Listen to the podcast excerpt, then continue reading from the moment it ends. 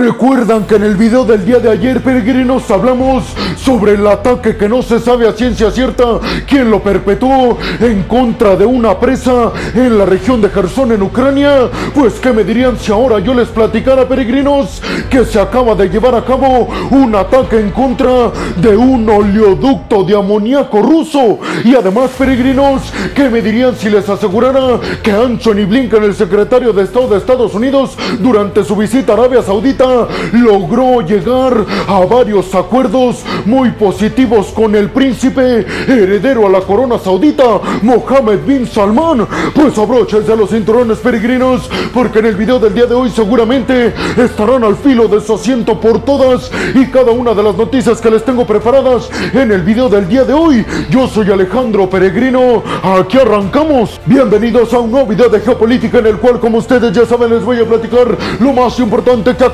acontecido a niveles diplomáticos y geopolíticos alrededor de todo el mundo. Y vámonos rápidamente con la primera noticia del video del día de hoy, peregrinos, que tiene que ver con lo que ya les adelanté hace algunos segundos, con el hecho de que se llevó a cabo un ataque en contra de un oleoducto ruso que transportaba amoníaco. Moscú asegura que los culpables de esto son grupos de militares ucranianos que llevaron a cabo un sabotaje en contra del amoníaco que transporta el Kremlin. Sin embargo, peregrinos, Ucrania ya ha dicho que no tuvieron nada que ver e inclusive están acusando a la parte rusa de llevar a cabo estos ataques o estos autoataques, mejor dicho, para culpar a Ucrania y así tener, digámoslo así, un pretexto para llevar a cabo ataques masivos con drones y misiles rusos. Así que ambos países se acusan mutuamente. El oleoducto básicamente, peregrinos, sirve para transportar amoníaco desde Rusia hasta el puerto de Odessa en Ucrania. Principalmente entonces, peregrinos, Rusia transporta fertilizantes desde su territorio al territorio ucraniano, específicamente al puerto de Odessa, para después de ahí exportarlo hacia todo el mundo a través del Mar Negro. Precisamente por eso Rusia quiere hacerse del control del puerto de Meritopol y también del puerto de Odessa, porque le darían salida directa a todas sus exportaciones a través del Mar Negro. Prácticamente, peregrinos, Rusia con este oleoducto cumple con todos los requisitos de exportación de sus fertilizantes dentro del marco del acuerdo para la exportación segura a través del Mar Negro de granos y cereales ucranianos. Por eso muchos están preocupados alrededor del mundo, peregrinos, porque este ataque podría ocasionar que Rusia se saliera y ya no cumpliera con este acuerdo que les recuerdo, peregrinos, fue mediado por las Naciones Unidas y por Turquía. Por eso muchos alrededor del mundo están asegurando que tal vez Rusia se perpetuó este autoataque para tener un pretexto y salirse del acuerdo con Ucrania para la exportación segura de granos y cereales. Según la información que tengo hasta estos momentos, peregrinos, en lo que les estoy grabando este video, es que varias víctimas perdieron la vida durante este ataque. Ninguna de estas personas fueron militares, lo que significa que perdieron la vida personas inocentes. ¿Ustedes qué piensan, peregrinos? ¿Quién creen que fue el autor de este ataque? ¿Los ucranianos o los rusos? ¿Creen que Rusia quiere tener pretextos y que se está provocando estos autoataques para salirse de este acuerdo para la exportación segura de granos y cereales ucranianos o en su defecto para tener un pretexto y poder atacar así con drones y misiles al territorio y a la infraestructura ucraniana? Y vámonos rápidamente con la segunda noticia del video del día de hoy, peregrinos, que tiene que ver con Arabia Saudita y los Estados Unidos. Esto se los digo, peregrinos, porque Anthony Blinken, el secretario de Estado de Estados Unidos, visitó nada más y nada menos que Riyadh, la capital de Arabia Saudita, para reunirse cara a cara con Mohammed bin Salman, el príncipe y heredero a la corona saudita. Blinken y Mohammed bin Salman calificaron su que duró entre una y dos horas como absolutamente beneficiosa para ambos países y especificó Anthony Blinken que sus conversaciones fueron abiertas y completamente directas sobre las preocupaciones pero también sobre los asuntos que existen en común entre Washington y Riyadh. Así que la visita obviamente seguramente ustedes ya lo saben peregrinos fue porque Estados Unidos quiere profundizar las problemáticas que están haciendo que ambos países tengan las peores relaciones diplomáticas en muchos años. Los principales temas que estuvieron puestos en la mesa para que Mohammed bin Salman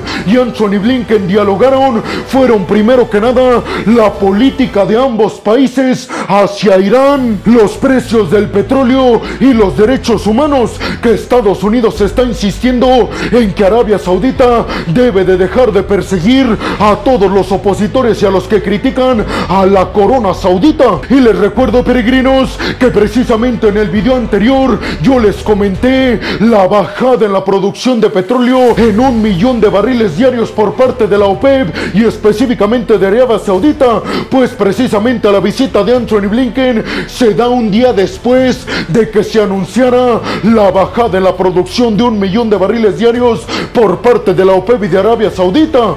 Créanme peregrinos que esto no es casualidad, que justamente esta visita por parte de uno de los más altos diplomáticos en cuanto a nivel y jerarquía de los Estados Unidos visite Riyadh justo después de la decisión de bajar la producción de petróleo por parte de la OPEP que lideran los árabes. Por supuesto peregrinos que los temas del conflicto en Sudán, de la normalización de relaciones diplomáticas entre Riyadh e Israel y por supuesto el conflicto en Yemen también fueron temas que abordaron ambos mandatarios. Les recuerdo peregrinos que en 2020 Emiratos Árabes Unidos y Brunei normalizaron relaciones con Israel y Estados Unidos quiere que Arabia Saudita siga los pasos de Brunei y también de los Emiratos Árabes Unidos y normalice ya de una vez y por todas sus relaciones con el territorio israelí. ¿Por qué le interesa tanto a Estados Unidos este tema, peregrinos?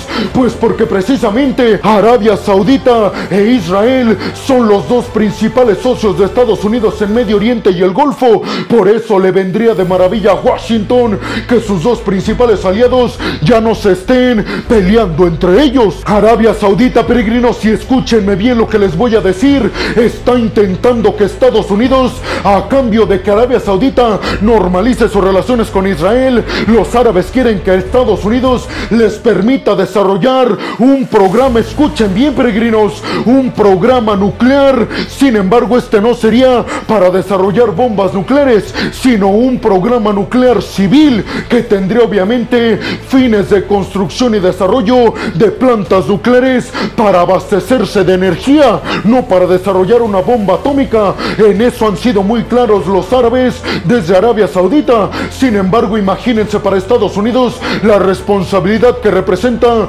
permitirle a Arabia Saudita desarrollar un programa nuclear, porque eso dicen en estos momentos. Pero ¿qué pasa si en el futuro quisieran sí tener una bomba atómica? Por eso Estados Unidos ha dicho que tal vez sí le va a dar esta autorización a los árabes a cambio de normalizar sus relaciones con Israel, pero va a haber una cláusula en este acuerdo para que Arabia Saudita no pueda enriquecerse a ciertos niveles de uranio y evitar así cualquier tentación de desarrollar una bomba atómica. ¿Ustedes qué piensan, peregrinos? ¿Creen que Estados Unidos logra hacer que se normalicen las relaciones entre Israel y Arabia Saudita? Y sobre todo, ¿creen que en el futuro habrá consecuencias catastróficas en el dado caso de que le permitan a Arabia Saudita desarrollar un programa nuclear civil? Y vámonos rápidamente con la tercera noticia del video del día de hoy, peregrinos, que seguramente los mantendrá al filo de su asiento. Y abróchense bien los cinturones, peregrinos, porque déjenme les cuento que The Washington Post, el periódico estadounidense, acaba de asegurar que Estados Unidos tenía conocimiento de un plan de unos militares ucranianos de volar los gasoductos Nord Stream 1 y 2 que transportaban gas natural desde Rusia hasta Alemania. Les recuerdo, peregrinos, que hace algunos meses se llevó a cabo un sabotaje mediante una explosión submarina a estos gasoductos. En estos momentos continúa abierta la investigación según la Casa Blanca, pero todavía no hay un culpable específico, pues dice The Washington Post que Estados Unidos, tres meses antes de este ataque contra los gasoductos, ya tenían información de este intento de atacar a estos gasoductos por parte de algunos militares ucranianos. Pero abróchense los cinturones peregrinos, porque además el Washington Post está especificando que esta información Estados Unidos se la compartió a los alemanes y a otros miembros del mar Báltico. Por eso algunos se están preguntando por qué no hicieron nada. Específicamente The Washington Post accedió a varios documentos clasificados que se filtraron en la plataforma Discord y ahí se especifica que fue la CIA quien obtuvo esta información, repito, tres meses antes de que se llevara a cabo esta explosión en los gasoductos, pues dicen desde Occidente Peregrinos que esta información no salió a la luz porque no había certidumbre de si era una información verídica o no y al mismo tiempo Estados Unidos desde la Casa Blanca dijo que no se debe malinterpretar esta filtración, que Estados Unidos y sus aliados tenían conocimiento de esto, pero no quiere decir que militares ucranianos hayan sido los perpetuadores de este ataque contra los gasoductos Nord Stream 1 y 2. ¿Ustedes qué piensan, peregrinos? ¿Creen que habría cambiado algo si Estados Unidos y Alemania hubieran publicado esta información que tenían sobre los posibles atacantes a los gasoductos? ¿Creen que hay intereses de por medio y que a Occidente le conviene que no se sepa quiénes son los culpables? Y sobre todo, ¿creen que hayan sido los rusos y que no quieren decirlo porque eso ocasionaría un conflicto directo entre los miembros de la OTAN y el Kremlin? Y vámonos rápidamente con la cuarta noticia del video del día de hoy, peregrinos, que tiene que ver con que desde Irán acaban de anunciar oficialmente su nuevo misil hipersónico Fatat. Irán presentó este misil hipersónico que aseguran puede viajar a 12 veces más rápido de lo que lo hace el sonido. Y dicen desde Teherán, este misil hipersónico será imposible de detener por parte de los sistemas de defensa aérea más sofisticados, incluido el sistema de defensa aérea estadounidense Patriot. El misil puede alcanzar una distancia, peregrinos, escuchen bien, 1400 kilómetros y puede albergar material explosivo de más de 1500 kilogramos. La presentación del misil hipersónico iraní la encabezó Ebrahim Raisi, el presidente iraní. Con esto Irán se suma a la lista de países que poseen tecnología de misiles hipersónicos. Estados Unidos, China, Rusia y Corea del Norte. ¿Ustedes qué piensan, peregrinos? ¿Creen que esto lo están haciendo única y exclusivamente como método de disuasión para los aliados occidentales en Medio Oriente? ¿O creen que tengan el objetivo de utilizarlo en contra de alguien, como por ejemplo Arabia Saudita o Israel? Y vámonos rápidamente con la quinta noticia del video del día de hoy, peregrinos, que está muy relacionada con la anterior. Y es que Estados Unidos acaba de sancionar a personalidades y empresas de China y de Hong Kong. ¿Por qué, peregrinos? Pues porque Estados Unidos dice que fue China a través de Hong Kong quienes vendieron poderío militar de alta capacidad a Irán para desarrollar sus programas militares de última generación y evadir así las sanciones impuestas por Occidente China vendió tecnología militar y utilizó a Hong Kong como un país de tránsito para que llegara esta tecnología a Irán. Y dicen desde Washington, Teherán pudo desarrollar este misil hipersónico gracias a que China le vendió tecnología militar de última capacidad occidental y además evitó que sanciones occidentales identificaran todo este enriquecimiento de material militar de última generación en Irán. Por eso anunciaron desde Washington que vendrán más y más sanciones en contra de aquellos que apoyen a los programas militares iraníes. ¿Ustedes qué piensan, peregrinos? ¿Creen realmente que China apoyó a Irán para esto? ¿O creen que Estados Unidos tiene un pretexto perfecto para sancionar más al gigante asiático y a varias de sus empresas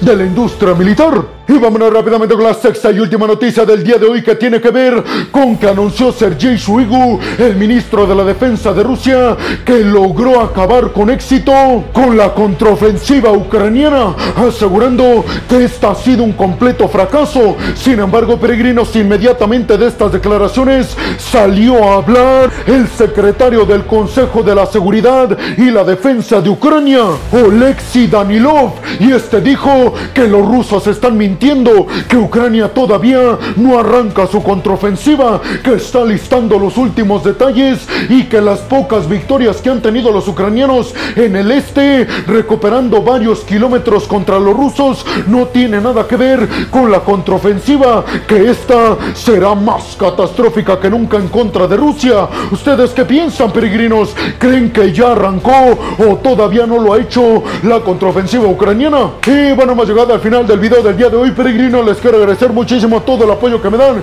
Sin ustedes, yo no podría hacer esto que es lo que más me apasiona en el mundo. Así que muchas, pero muchas gracias, peregrinos. Sin más por el momento, nos vemos en el siguiente video de Geopolítica. Hasta la próxima.